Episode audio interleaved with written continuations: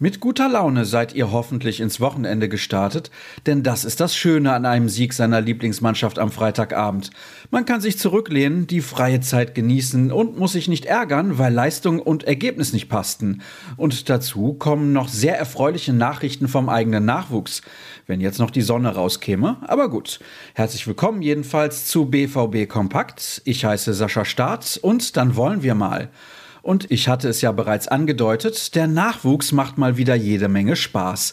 Denn im Spitzenspiel der A-Junioren-Bundesliga hatte die Truppe von Mike Tulberg nicht nur den VfL Bochum zu Gast, sondern konnte den Ruhrpott-Rivalen souverän mit 3 zu 0 bezwingen. Der klare Erfolg zeigt auch nochmal eindeutig die Dominanz der U19 auf, denn es war erst die zweite Niederlage der Blau-Weißen in dieser Spielzeit.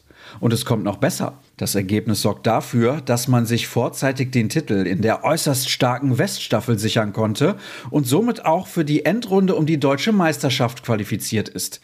Die reguläre Saison endet am 30. April mit der Partie gegen Rot-Weiß Essen.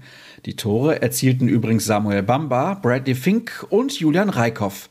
Alles Namen, die man in Zukunft auf dem Zettel haben sollte. Im Einsatz war auch die B-Jugend, hatte ich gedacht, um mich dann darüber zu wundern, warum denn nirgendwo das Ergebnis zu finden ist. Aber das Spiel findet erst am Samstag, den 23. April statt und nicht wie von mir falsch gemeldet gestern am Mittag. Sorry dafür. Gespielt haben aber definitiv die Handballerinnen. Sie gewannen die Partie gegen die Tussis Metzing verdient mit 34 zu 24 und bleiben damit dran an Spitzenreiter Bietigheim. Kommen wir zum Spiel der Amateure, die im großen Stadion Victoria Berlin begrüßten.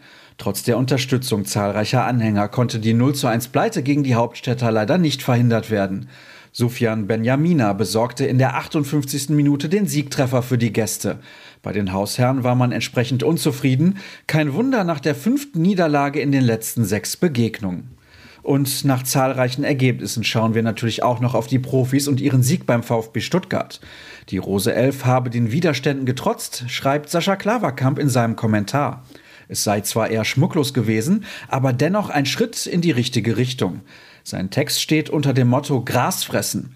Dieses Motto sollte im Sinne der Fans sein. Ihr lest das Meinungsstück des Kollegen auf unserer Internetseite. Einer, der vorgestern völlig unverhofft aufblühte, war Julian Brandt. Mit seinem Tor in der zwölften Minute sicherte er sich einen Bundesliga-Rekord. Mit dem frühesten Treffer eines Jokers überhaupt trug er sich in die Geschichtsbücher ein. Der BVB holte sich übrigens schon den 17. von 21 möglichen Punkten in fremden Stadien im Jahr 2022 Liga Bestwert. Weitere Statistiken dieser Art findet ihr in unserer Rubrik 09 Fakten. Und was war sonst noch los? Das erfahrt ihr auf ruhrnachrichten.de.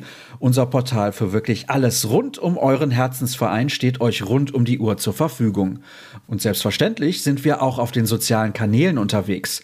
Folgt uns bei Twitter und Instagram einfach unter rnbvb und mir, falls ihr mögt, unter Start. Dann bleibt mir nur noch, euch einen schönen Sonntag zu wünschen. Wir hören uns morgen wieder. Macht's gut.